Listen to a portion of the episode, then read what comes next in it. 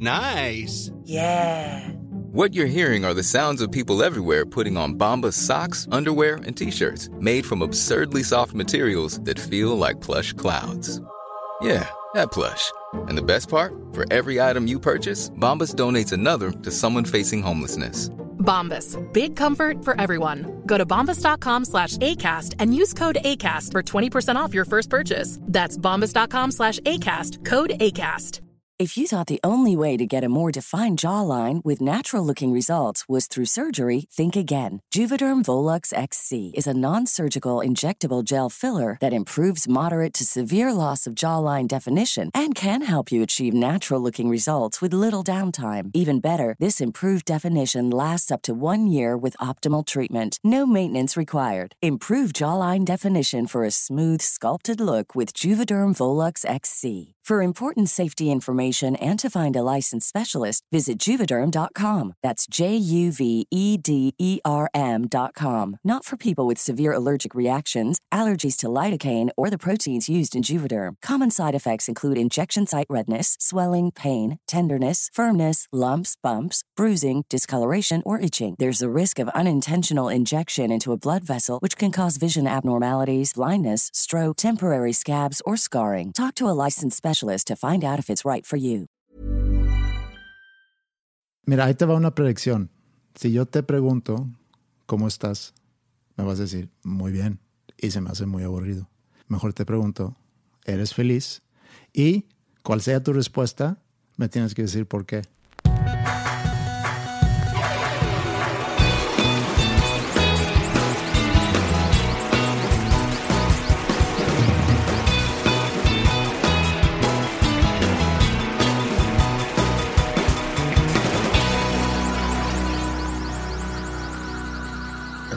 No. Esta es un poco compleja la pregunta.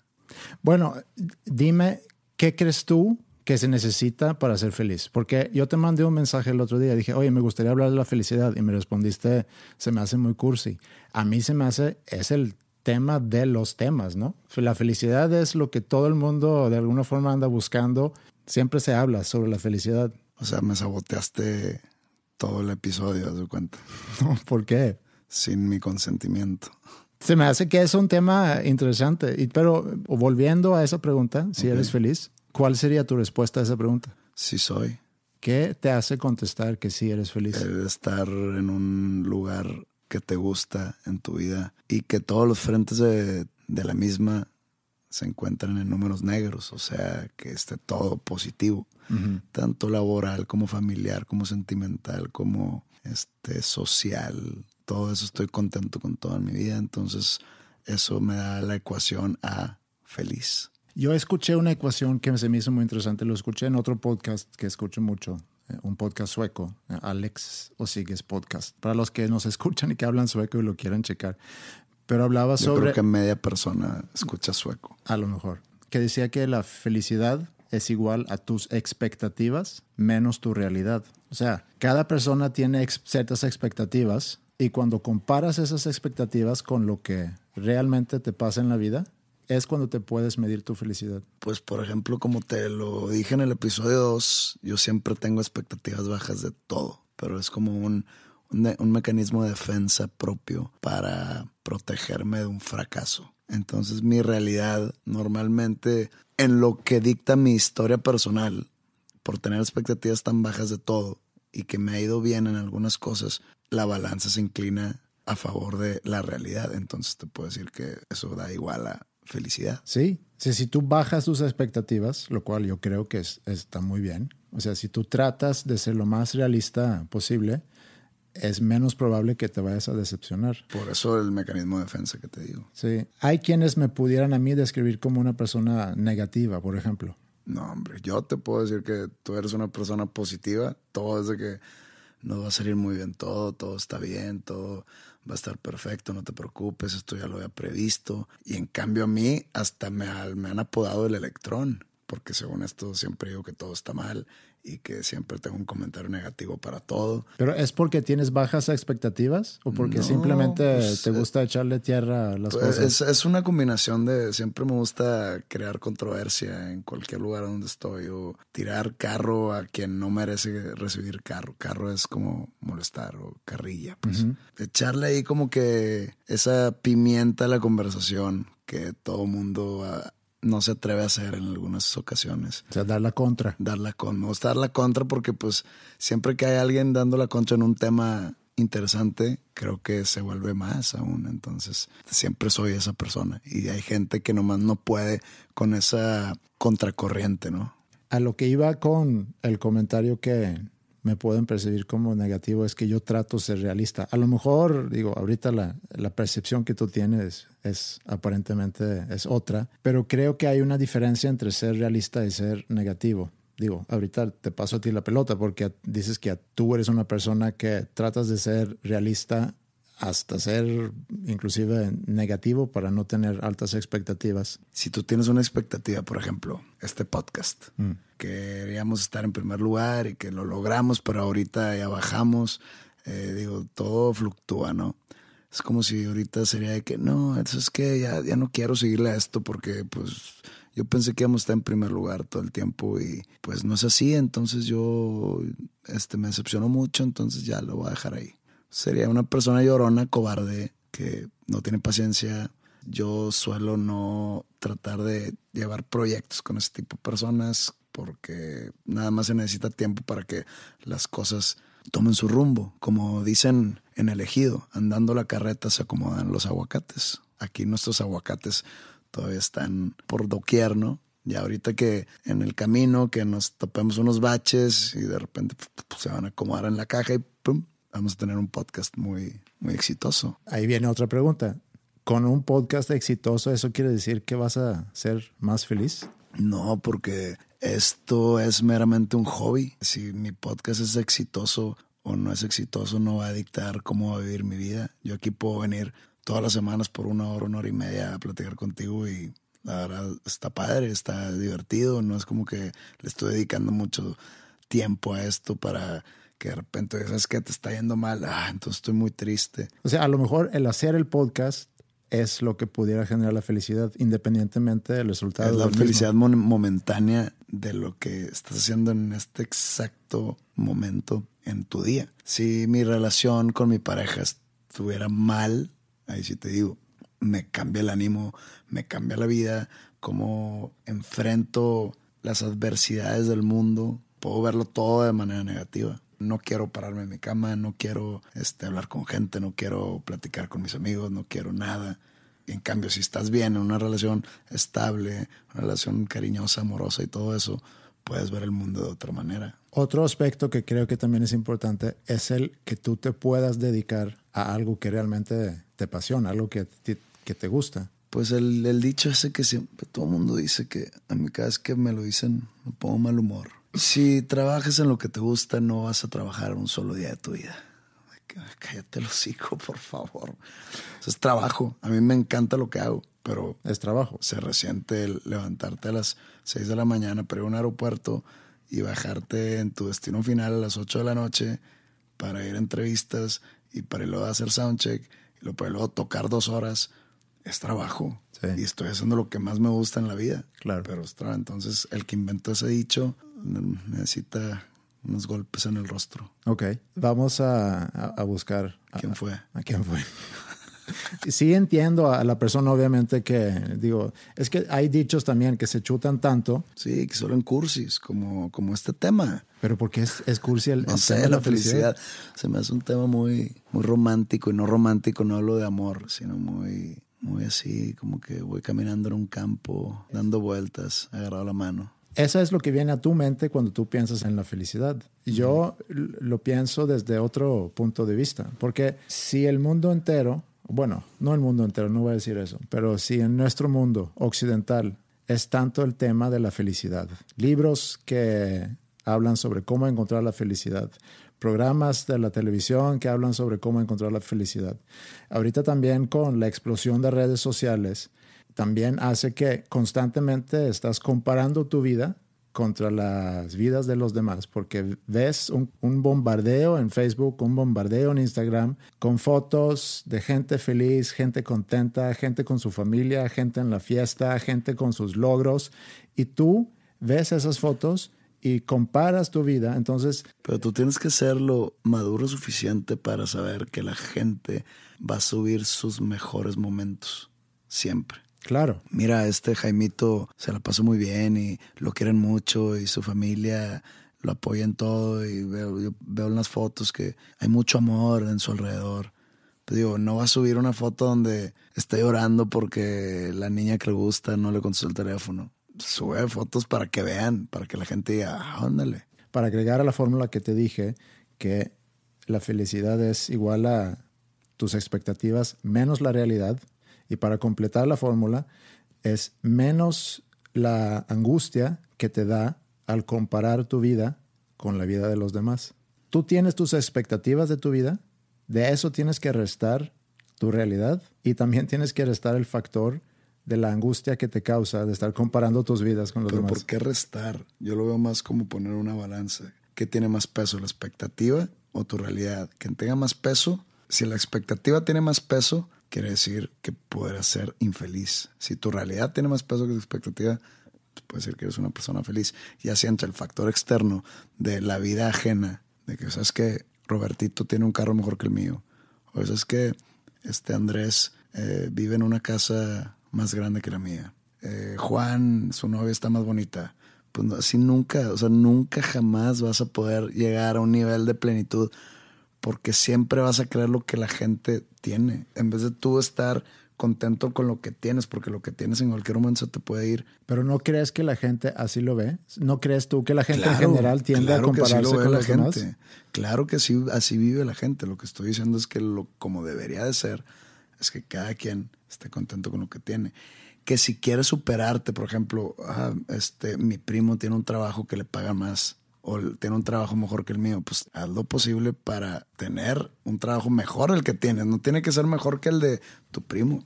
Mejora tu, tu vida tú poniendo cartas en el asunto, no esperando que solo por desear la vida de alguien más se va a transformar la tuya. Y el otro aspecto de eso que te iba a mencionar es, ¿por qué sube Andrés o Juan, o no me acuerdo el nombre que pusiste, Ajá. una foto de su carro nuevo? Porque la gente sí es. Hasta te presume qué desayunó. Nomás les falta presumir de qué color hizo. Todo es mascotas, sándwiches, huevos revueltos, novias, casas. O sea, la gente siempre tiende a reflejarse en su mejor faceta. Sí, sí, sí. Es un marketing, es, es un... Es un self-marketing que pues, como te digo, nadie va a subir algo que capte en su peor momento. Y también creo que lo subes y tienes una expectativa ante una reacción del público. Un ejemplo, el otro día estuvimos platicando por mensaje, comentamos que, bueno, vamos a tirar un tweet para promocionar algo. Mm. Digo, un episodio, no me, no me acuerdo qué. Era algo relacionado con el podcast, obviamente. Pusiste algo en Twitter y a los cinco minutos, no, pues no hubo, no hubo reacción en las redes. Ok, sí me acuerdo. Y yo entré a ver, bueno, tenías, no sé, 50 favorites y, no sé, 15 retweets y 8 comments en cinco minutos. Que obviamente, si eso fuera mi Twitter, sería un resultado extraordinario. Claro que yo no tengo el mismo following que tú y mis expectativas son diferentes a las tuyas. Tú, por ejemplo, en el uso de, tus redes sociales, posteas algo y qué tanto vas monitoreando los comentarios y los likes y los shares y todo eso. Muy, muy poco. Si publico un tweet, me fijo la respuesta de la gente, no sé, una hora después. Y luego me vuelvo a meter tres horas después. Igual, cuando subo algo al, a mi página de Facebook o al Instagram. El Instagram es el que menos pelo. Esa red social como que no la entiendo, no soy... Hoy no, subiste una foto. Hoy subí una foto. Dos fotos. Dos fotos. Bueno, yo vi una foto del concierto de Pachuca. Ajá. Pusiste, no sé, gran noche ayer, hashtag TBT.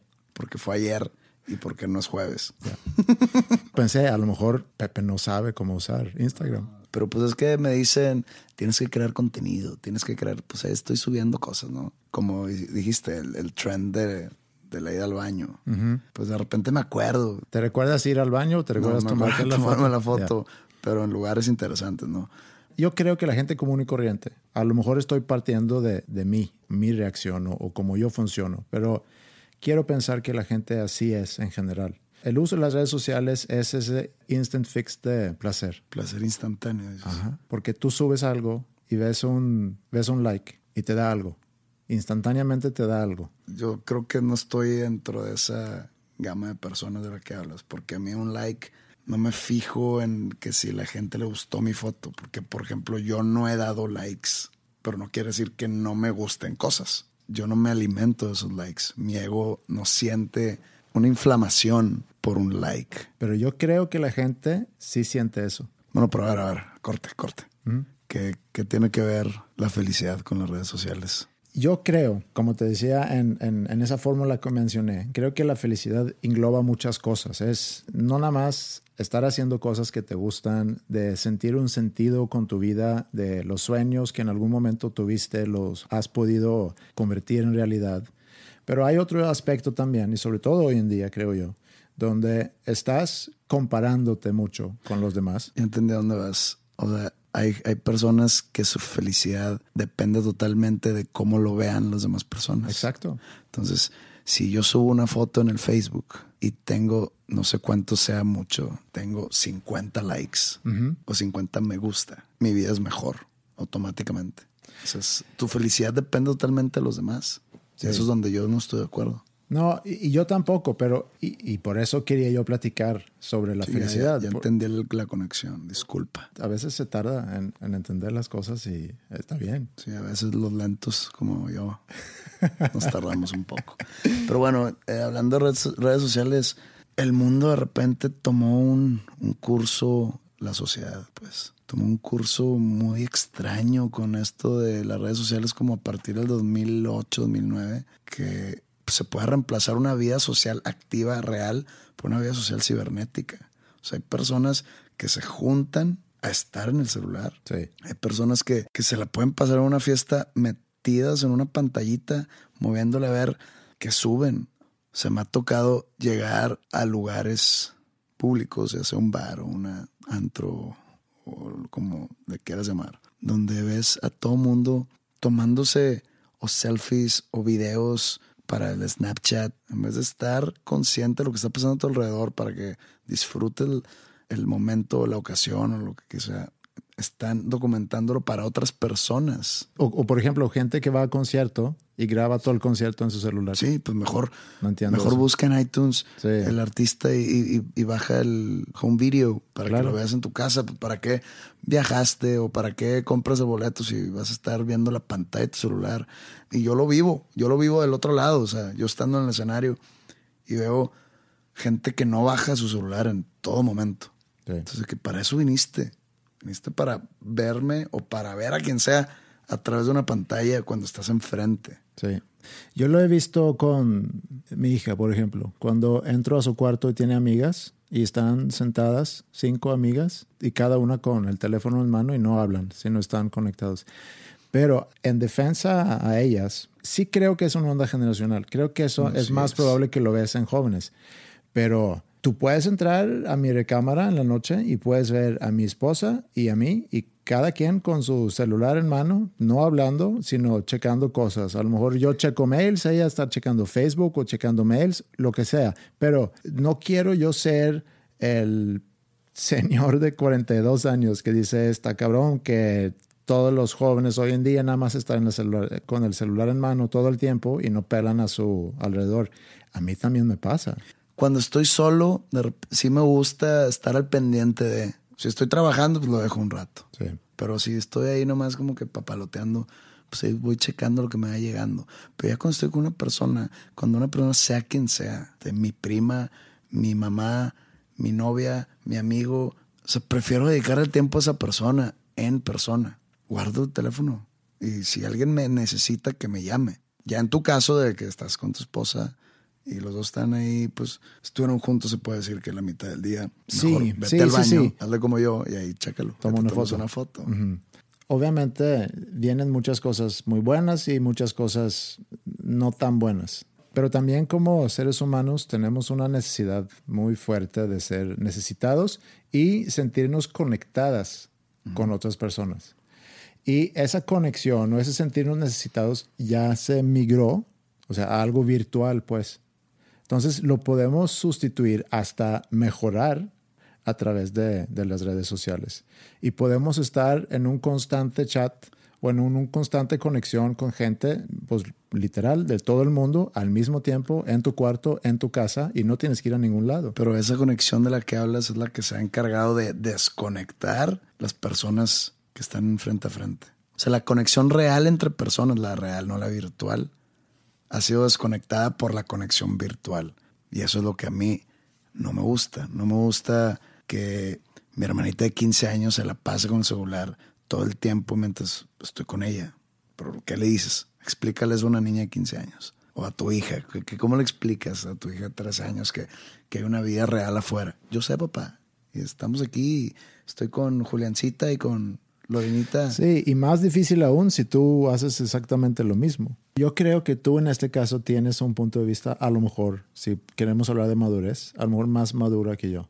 Ahorita que estamos arrancando este proyecto del podcast, pues llega un montón de, de mensajes, ¿no? Llega menciones en Twitter, cosas de Instagram, cosas de Facebook. Eh, bueno, Facebook no tanto porque no, no me conecto con gente en Facebook que no haya conocido en, vida real y por mail. Para mí es emocionante porque yo nunca he tenido ese tipo de respuesta ante algo que yo hago. Por eso estoy checándolo más seguido, contesto los mails, veo las menciones, entro más seguido en Twitter y ya es casi a tal grado que entro a ver algo y me decepciona si no hay... Si no hay mucho. Si no hay mucho. Ándale, estás cayendo en, en la enfermedad. Sí. En la enfermedad del lugar número 26. ¿Para qué usas tu celular?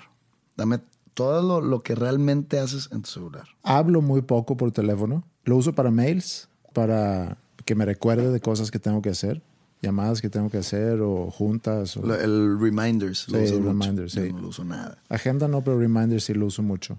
Redes sociales, sin duda. Twitter. Todos los días, sí, todos los días. Snapchat. Para no, eso no lo tengo. ¿Qué te vas a poner el día de hoy? No, eso no lo tengo. Uso Facebook, uso Twitter, uso Instagram y ya. Y de vez en cuando juego un juego. Ahí está, para lo que yo uso mi celular, y aquí lo tengo. De WhatsApp que no dijiste. Ah, WhatsApp, sí. Bueno, WhatsApp, los correos cuando digo redes sociales es Twitter e Instagram, el Facebook muy rara vez. Ahora que está en la NFL uso mi aplicación del Fantasy. De aquí le muevo y hago cambios y demás. Aburrido. Ok. De alarma. Ah, sí. No lo uso como música porque para eso tengo mi iPod. Para cargar con mi, toda mi música a todos lados. Mi celular no lo uso así. No, no juego, no tengo juegos.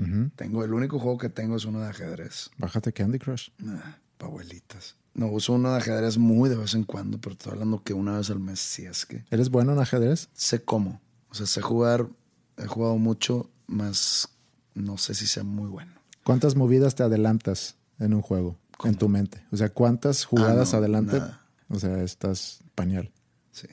Y ahora con que me pegaste la onda de los podcasts, cuando hago ejercicio el cardiovascular, escucho podcasts. Sí, yo también uso mucho para podcasts. Y ya.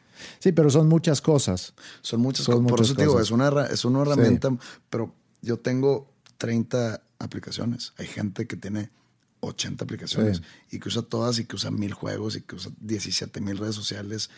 Foursquare, lo de los blogs, ¿cómo se llama? Tumblr, Pinterest y Facebook y Twitter y Snapchat e Instagram. Y ¿Cómo escogen qué subir a cuál? Pierdes mucho tiempo. Pierdes demasiado tiempo y, te quita demasiada energía mental, digo yo, para...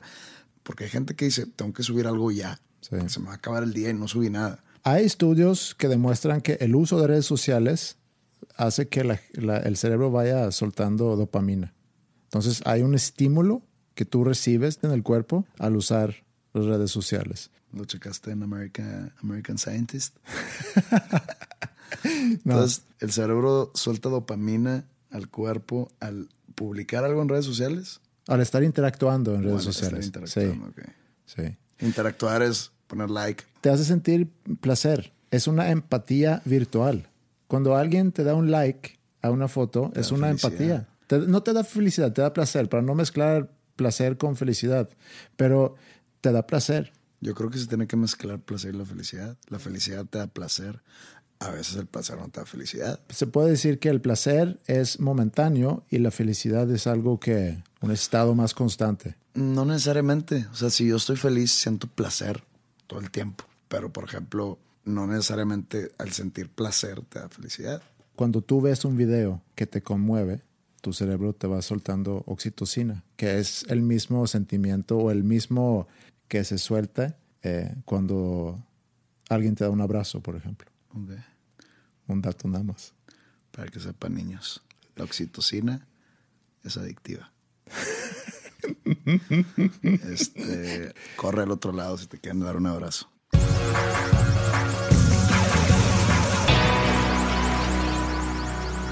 ¿Cómo le hace, por ejemplo, un señor de 55 años que no tiene idea de redes sociales y que no quieres tener idea de redes sociales para recibir ese fix de dopamina que dices que, que te da las redes sociales? No es como que el cuerpo no ha estado expuesto a dopamina antes de las redes sociales, obviamente. No, pero ahora hay un- una herramienta aparte que también Sí. hace que dopamina. Por eso va pegando. O sea, mi mamá no usa Facebook. Mi papá sí lo está usando. Y él seguramente tiene ahí su pequeño fix de, de dopamina.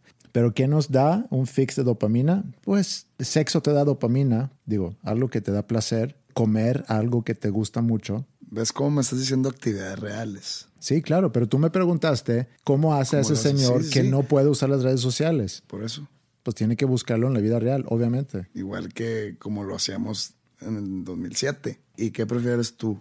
Voy a tener sexo y luego me voy a echar una hamburguesa double meat. Es que si me echo yo una hamburguesa double meat, me voy a sentir mal porque me eché una, una hamburguesa. Pero bueno, Bueno, una ensalada de atún. Una ensalada, no. A ver, algo que te cause placer, no algo que, que hagas para cuidarte. Una hamburguesa double meat. No te es domingo. Ok. Imagínate que es domingo. Te voy a poner las dos perspectivas. La perspectiva del millennial. Todo aquel Sí, nacido después de los ochentas. nació después de los ochentas. Un domingo está crudo, se la pasa con el celular en la mano y viendo algo en la tele, pero con el celular en la mano y viendo que ¿Tú no, tienes el celular en mano cuando ves una película? una película, ¿no? Yo sí. No, está haciendo la película. Está mal. Yo, yo sí, no, o sea, eso es a lo que voy. Mi attention span se ha ido Pero, disminuyendo. o sea, yo prefiero, afortunadamente prefiero ver la película y su trama que saber qué está pasando en mi WhatsApp. Sí, y está bien. Yo, yo creo que está muy bien eso. Quiero ser muy honesto porque entiendo que es un tema Es un tema generacional, tú lo has dicho. No, pero que- ese es a lo que voy. Sí es y no es, porque yo no quiero ser quien juzgue a, a la generación, por ejemplo, de mis hijas, de estar usando el celular demasiado, cuando yo también lo hago. Veo que yo caigo en eso. Veo que mi esposa también cae en eso. Veo que muchos, muchas personas en mi alrededor, de mi edad, también caen en eso. Entras a un restaurante, ves a una mesa de señores y señoras, inclusive ya más grandes que nosotros, y también están checando cosas en su celular. Sí, es, es un- es- es una enfermedad contagiosa. Digo, sé que suena seguramente muy superficial y, no pretendo no ser superficial porque estoy simplemente describiendo una realidad y, y otra vez, digo, tratando de ser honesto y tratando de entender y a lo mejor soy un caso perdido, un caso especial, creo que no, porque no veo por qué alguien esté usando redes sociales realmente si no es para buscar algún tipo de algún tipo de respuesta de otras personas. Yo conozco varias gente que, que usa mucho Twitter y nunca ha tuiteado nada y no, o sea, no sigue a nadie social. Todo lo que sigue es noticias. Sí, sí, O sea, conozco a mucha gente así. chingado. Qué mediocre me sueno entonces. No, no, no. Es que, es que es- cada quien se maneja como él se maneja y si eres feliz, regresando a la felicidad, no tienes por qué sentirte mal. Pero regresando, ¿qué prefieres tú en cuestión de dopamina, de tu fix? ¿Ese domingo? ¿O el domingo de, ok, vas a tener sexo con tu esposa, pareja, lo que sea? Y luego te vas a pedir una double meat, double cheese, bacon, A mí no me gusta el bacon. bueno, con, con huevo estrellado, papas fritas, Y luego este, te vas a ir al cine. Ok. ¿Qué voy a ver? Una de terror. No me gusta el terror. Una comedia romántica. Mm, ¿Cuál? No sé, no le sigo la pista a las comedias románticas. Ok. Eh, vas a ver Avengers. Ok. Bueno, no, porque ya vi, ya vi que Avengers no te gusta. Entonces algo que te guste. ¿Qué te gusta? Voy a ir a ver em, Interstellar. Interstellar. Ok, buena, es buena. Vi hace poco la de The Martian. ¿Sí? Está buena. Todos mueren al final. ¿Eh? Todos mueren al final. No. De hecho, tú fuiste el que tuiteó eso. Claro. Y entonces toda la película yo estaba esperando un final trágico. Y nunca llegó. Y, dije, y dije, yo leí en algún lado que ya me fuiste tú. Yo no he visto la película. No sé qué Ah. pasa al final. Nadie se muere. Este... Spoiler alert. entonces, ¿qué prefieres? ¿Ver Interstellar? Imagina que no la has visto. No, Interstellar sí la he visto. No, imagínate que no la has visto. No, bueno, no, no la he visto. Aunque sí la he visto, no me gustó el final. Pero obviamente, ese, ese día de estar pasándomela bien con gente que quiero, comiendo comida rica, viendo una buena película, obviamente que sí. Pero, pero no sé cuál era el punto de, de esa pregunta. Del otro lado, el, el, el batillo que tiene su celular, le están llegando likes. Así porque subió una foto donde sale, donde sale muy bien una noche anterior. Entonces, muchos likes de muchas niñas y comentarios. Y oye, quiero salir contigo. ah, Oye, me dijeron ayer que te vas muy bien y que quieren salir contigo. Y no sé qué. Y toda esa dopamina que crea todo, todo ese movimiento cibernético. Pero, por ejemplo, cuando salgo al restaurante después de esa hamburguesa y, y checo el celular ¿Para qué? y veo que tengo 20 nuevos likes en Instagram y veo en Twitter que hay 20 mentions. Qué domingo más. Maravilloso.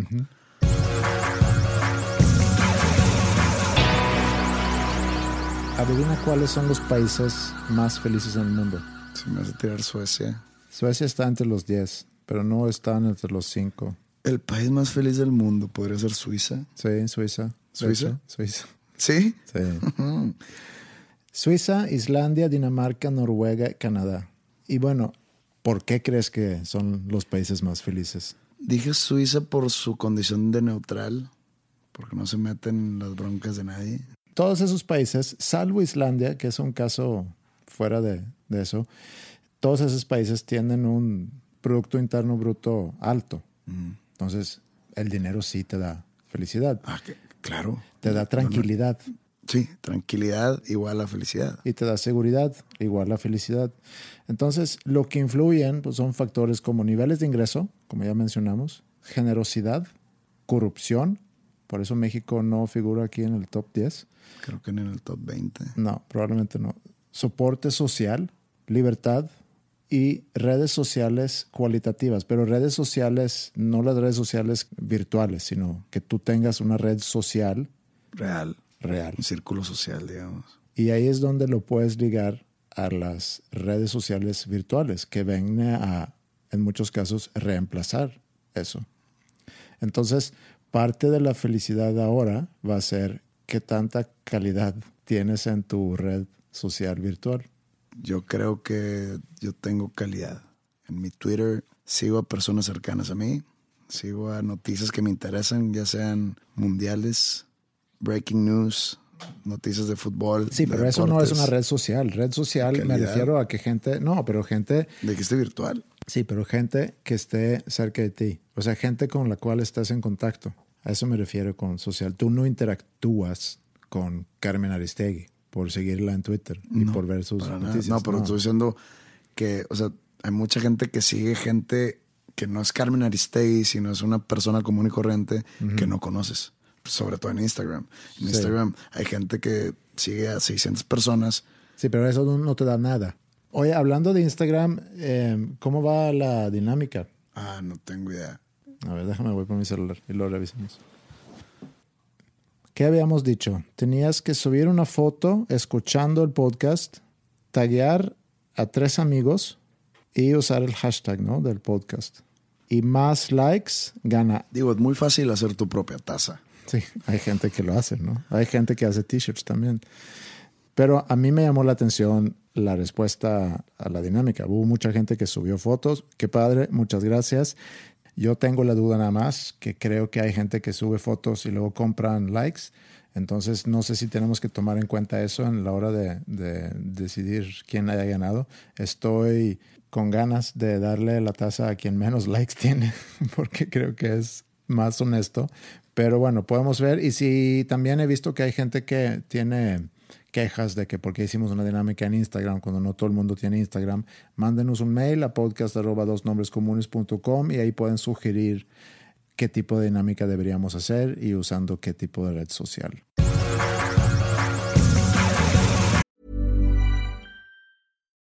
Millions of people have lost weight with personalized plans from Noom, like Evan, who can't stand salads and still lost 50 pounds. Salads generally for most people are the easy button, right? For me, that wasn't an option. I never really was a salad guy. That's just not who I am. But Noom worked for me. Get your personalized plan today at Noom.com. Real Noom user compensated to provide their story. In four weeks, the typical Noom user can expect to lose one to two pounds per week. Individual results may vary. Hiring for your small business? If you're not looking for professionals on LinkedIn, you're looking in the wrong place. That's like looking for your car keys in a fish tank. LinkedIn helps you hire professionals you can't find anywhere else, even those who aren't actively searching for a new job but might be open to the perfect role. In a given month, over 70% of LinkedIn users don't even visit other leading job sites. So start looking in the right place. With LinkedIn, you can hire professionals like a professional. Post your free job on linkedin.com slash people today.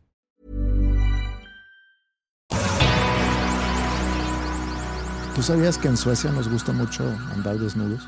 Como por la vida, Sí. por el mundo, en, en- a interperie, Tanto físicamente como emocionalmente. que desarrolla.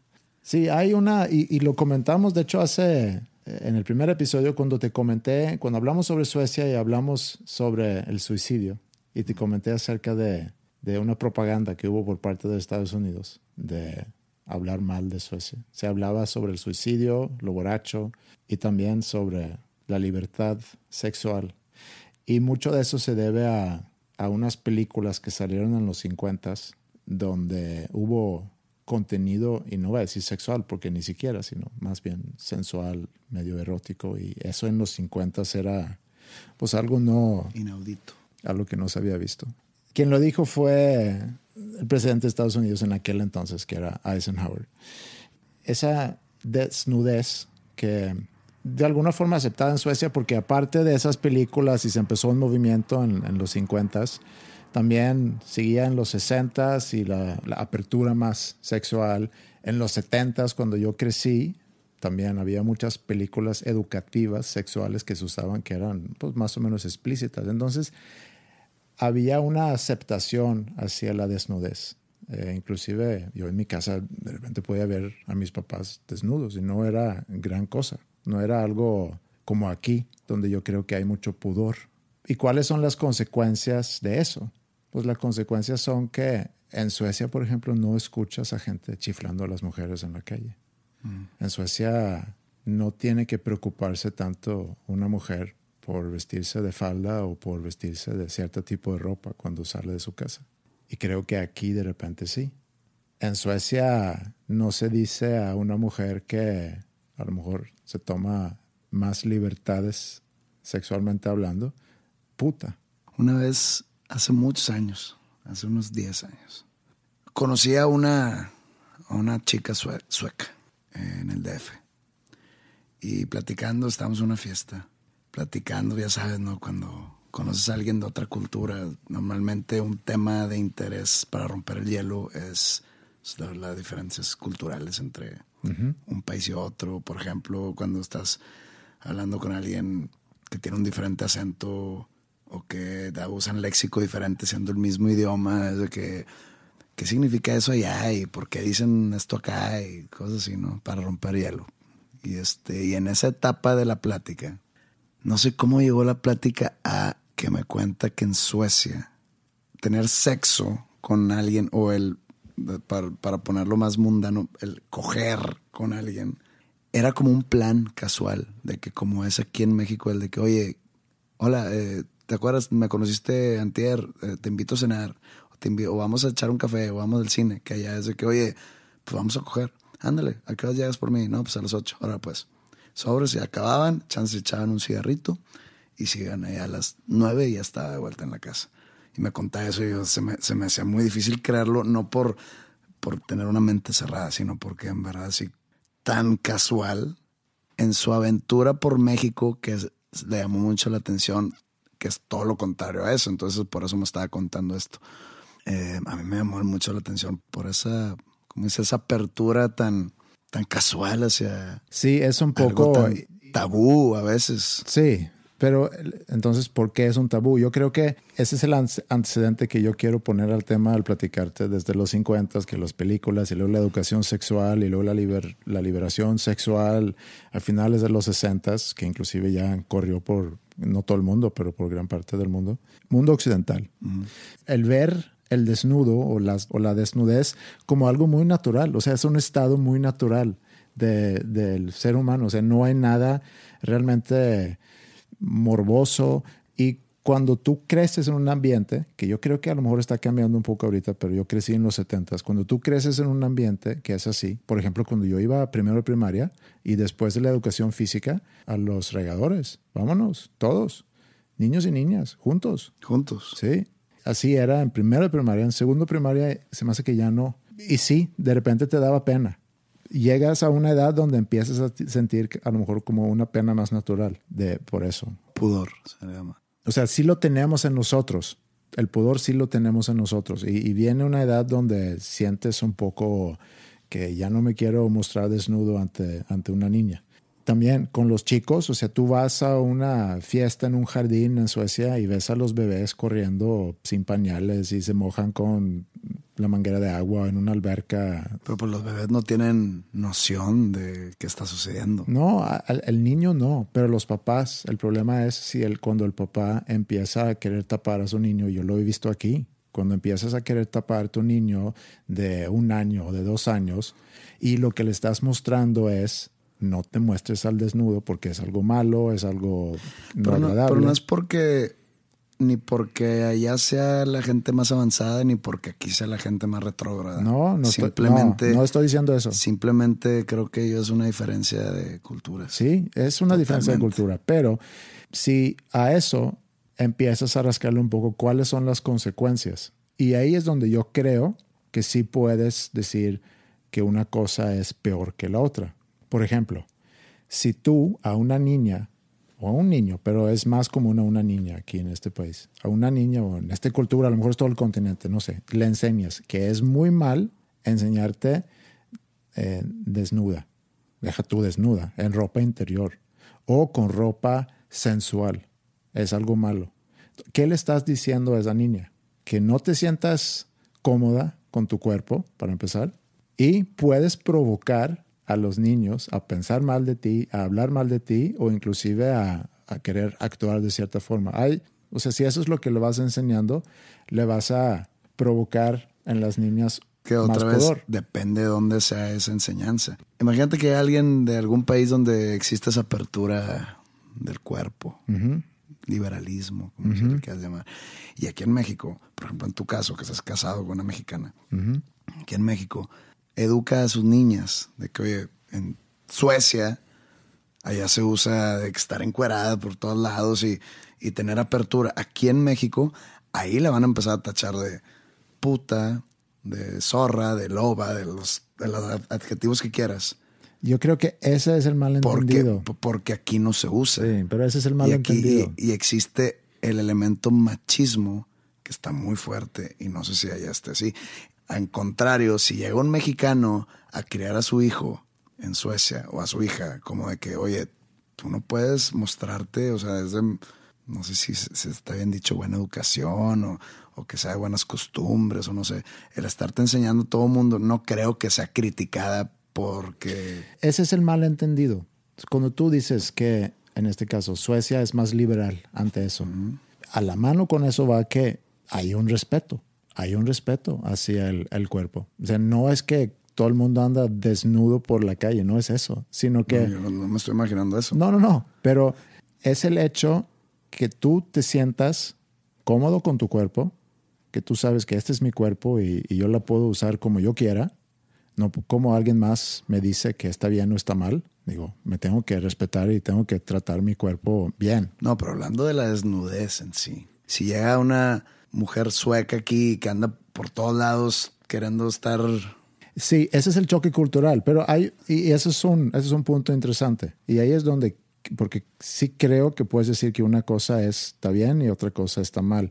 ¿Qué provoca una mujer como la que tú describes ahorita, una mujer sueca, que llega aquí? Por ejemplo, provocaría que muchos, muchos hombres de aquí, al momento que se enteran que es sueca y sabiendo de, las, de los precedentes suecos, van a tratar de... Llegarle. Pero de, no, no de manera, digamos, cariñosa, amorosa, sino nomás de manera lujuriosa. De que, ah, entonces es fácil. Y probablemente lo consigan, pero es, es algo que pues traen cargando las personas que traen ese background. Pero esa mujer también va a escoger con... Ah, claro, no estoy diciendo que sea con cualquiera, pero, pero va a llegar un punto donde va a decir, oye, pues todo el mundo quiere solamente eso conmigo. No es culpa de ella, es culpa de su background. en cambio, si llega una mexicana allá, nadie la va a tratar como, ni como tratan a las suecas, ni como si fuera una monja. Pero ¿por qué no? ¿Por qué no la van a tratar como...? Porque es diferente cultura. O sea, yo no digo que ninguna corriente, para llamarlas de alguna manera, esté mal, sino puede caer mal una dentro de otra. Si te pregunto esto, ¿qué causa violaciones? ¿Ser coqueta? ¿Usar ropa sensual? ¿Una chica que toma demasiado y se expone a situaciones o violadores? Violadores. Y yo creo que ese es el punto. Pero, por ejemplo, el breastfeeding o el, el dar pecho. Es que mucha gente le da asco verlo. No es de que esté mal o no. Puede llegar a ser desagradable verlo en público. En Suecia es relativamente común. En Suecia también es común que vayas a la sauna y estás desnudo. Ah, aquí también. Aquí, por ejemplo, hay gimnasios donde ves a todos los viejitos ahí nomás caminando, todos colgados. También, cuando yo me junto con mis amigos en, en verano y nos metemos al, al lago, al mar, es rara vez que usamos traje de baño, por ejemplo. Bueno, aquí no. Aquí no se usa tanto, sí. Y eso no es en un contexto sexual, sino es simplemente el que el sentirse cómodo y el pues no me importa, ¿sabes? Yo no me considero una persona muy desnuda. Yo se puede decir que estoy desnudo cuando me meter a bañar, cuando estoy en la intimidad, por decirle alguna palabra elegante. No, yo tampoco ando así. Por ejemplo, la ventana de mi cuarto da a la calle. Y yo no tengo problemas en andar en mi cuarto en, en, en boxers, por decir. Y mi esposa siempre, oye, te van a ver de la calle. Pues que me vean, a mí no me importa. Y si se siente alguien incómodo de verme así, Que se voltee. que se voltee. Eso también demuestra a lo mejor un poco las diferencias culturales. A mí no me importa eso. Y yo sé que a mi esposa a lo mejor sí le importa. En un viaje, por ejemplo, a Suecia, mi esposa acaba de salir de la, de la regadera, está en el baño. El baño tiene afuera un balcón. Acaba de enredar la toalla en la cabeza, levanta la vista y está mi mamá en el balcón viendo hacia, hacia adentro, hacia el, el baño. No por querer estar viendo a mi esposa, sino, ah, mira, aquí estás tú. Te quería preguntar si para la cena querías eh, algo Pasta o pollo. Ajá, hace cuenta. y para mi mamá era lo más normal y para mi esposa, pues obviamente no. No, sí, me, dice, sí sería un poco incómodo. me dice, jamás me había puesto ropa interior tan rápido. Sí sería algo incómodo comprando a tu esposa.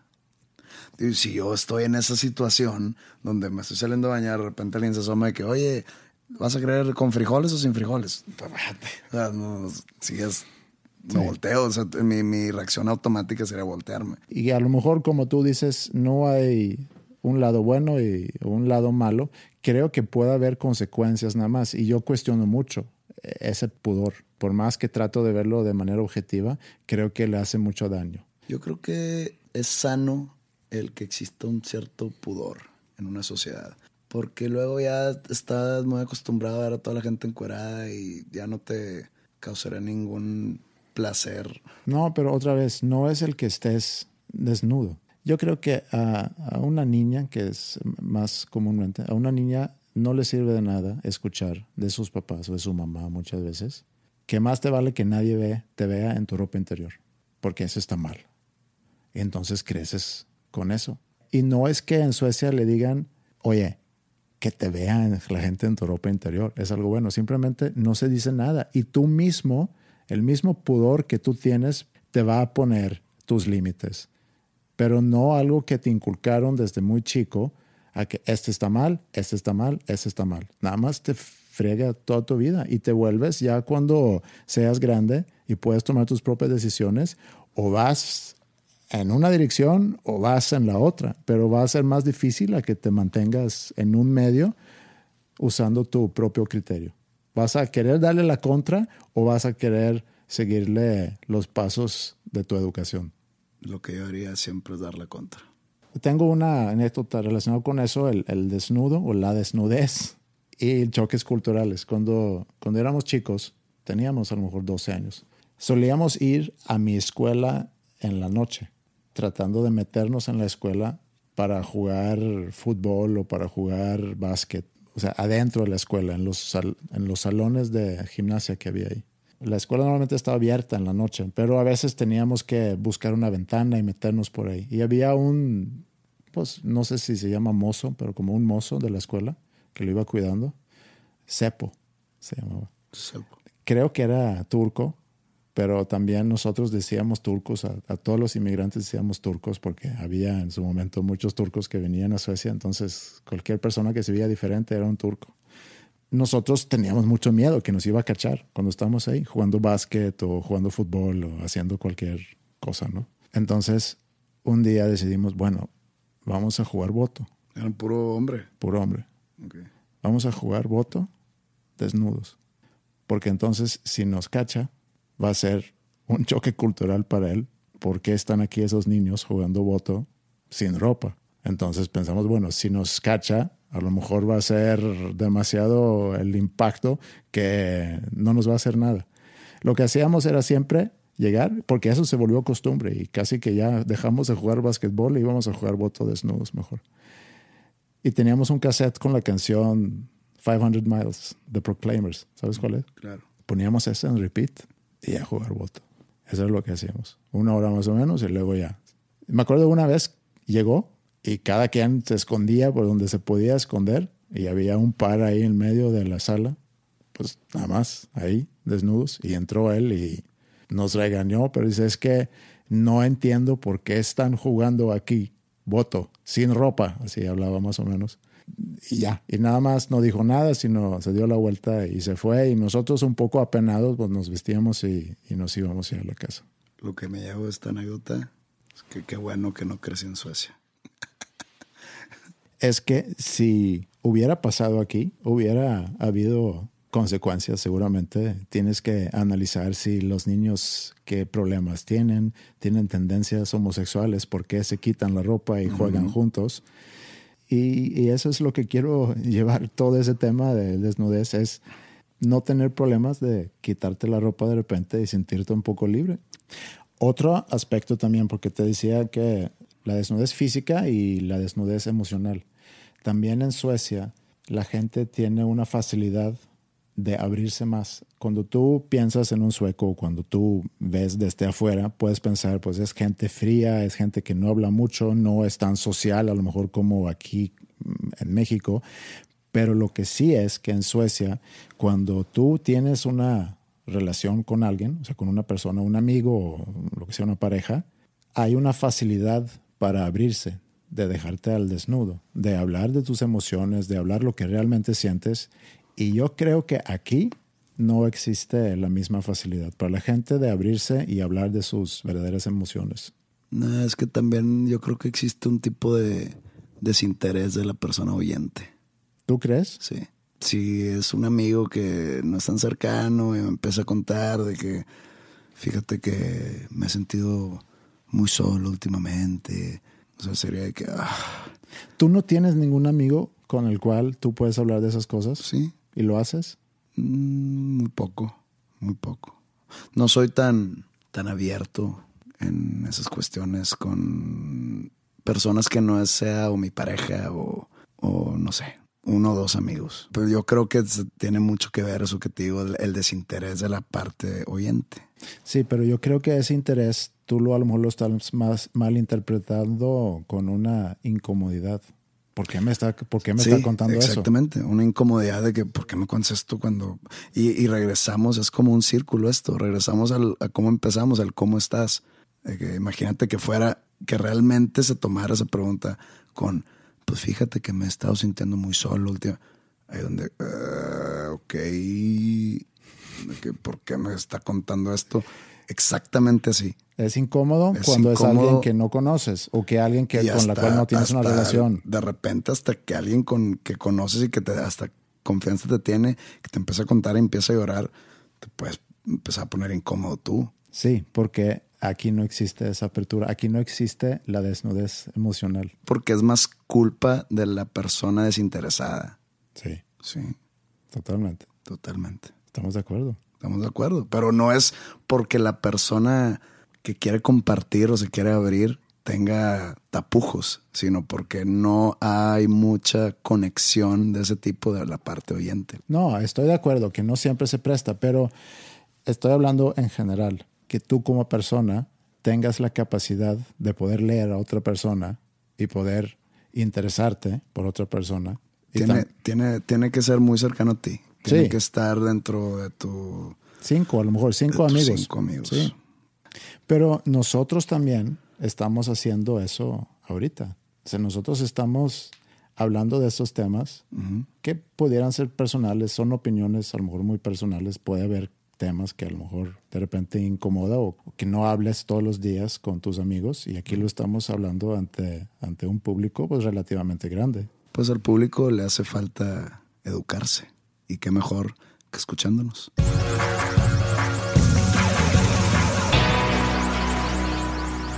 Tú, Andreas, ¿qué te llevas de este episodio? Sentí las diferencias culturales a querer hablar contigo sobre la felicidad. Y siento que sí, todavía tenemos diferencias culturales por vencer y creo que valía la pena regresar a este tema porque se me hace muy interesante porque representamos a dos culturas diferentes, somos dos personas diferentes, vemos el mundo en ciertas cosas de manera muy similar y de otras maneras muy diferente. Y creo que eso ayuda a darle una luz nueva a ciertas cosas que vale la pena seguir explorando. Sí, hay que aprovechar que somos de diferentes partes. Aunque tú tienes la de ganar porque ya traes la, la cultura allá y traes la cultura aquí. Pero bueno, espero hayan disfrutado de este episodio. En nombre de dos nombres comunes, que tengan una bonita tarde, bonita noche o bonito día. Y aprovechen el fin de semana, ¿por qué no juntarse con algunos amigos, quitarse la ropa y jugar un poco de voto? Ándale y me invitan. When I wake up, well, I know I'm gonna be, I'm gonna be the man who wakes up next to you. When I go out, yeah, I know I'm gonna be, I'm gonna be the man who goes along How would you like to look five years younger? In a clinical study, people that had volume added with Juvederm Voluma XC in the cheeks perceived themselves as looking five years younger at six months after treatment. Look younger, feel like you. Add volume for lift and contour in the cheeks with Juvederm Voluma XC. Reverse signs of aging by adding volume to smooth laugh lines with Juvederm Volure XC. For important safety information and to find a licensed specialist, visit juvederm.com. That's J U V E D E R M.com. Not for people with severe allergic reactions, allergies to lidocaine, or the proteins used in Juvederm. Common side effects include injection site redness, swelling, pain, tenderness, firmness, lumps, bumps, bruising, discoloration, or itching. There's a risk of unintentional injection into a blood vessel, which can cause vision abnormalities, blindness, stroke, temporary scabs, or scarring. Talk to a licensed specialist to find out if it's right for you. Even when we're on a budget, we still deserve nice things. Quince is a place to scoop up stunning high-end goods for 50 to 80% less than similar brands. They have buttery soft cashmere sweaters starting at $50, luxurious Italian leather bags, and so much more. Plus, Quince only works with factories that use safe, ethical, and responsible manufacturing. Get the high-end goods you'll love without the high price tag with Quince. Go to quince.com/style for free shipping and 365-day returns.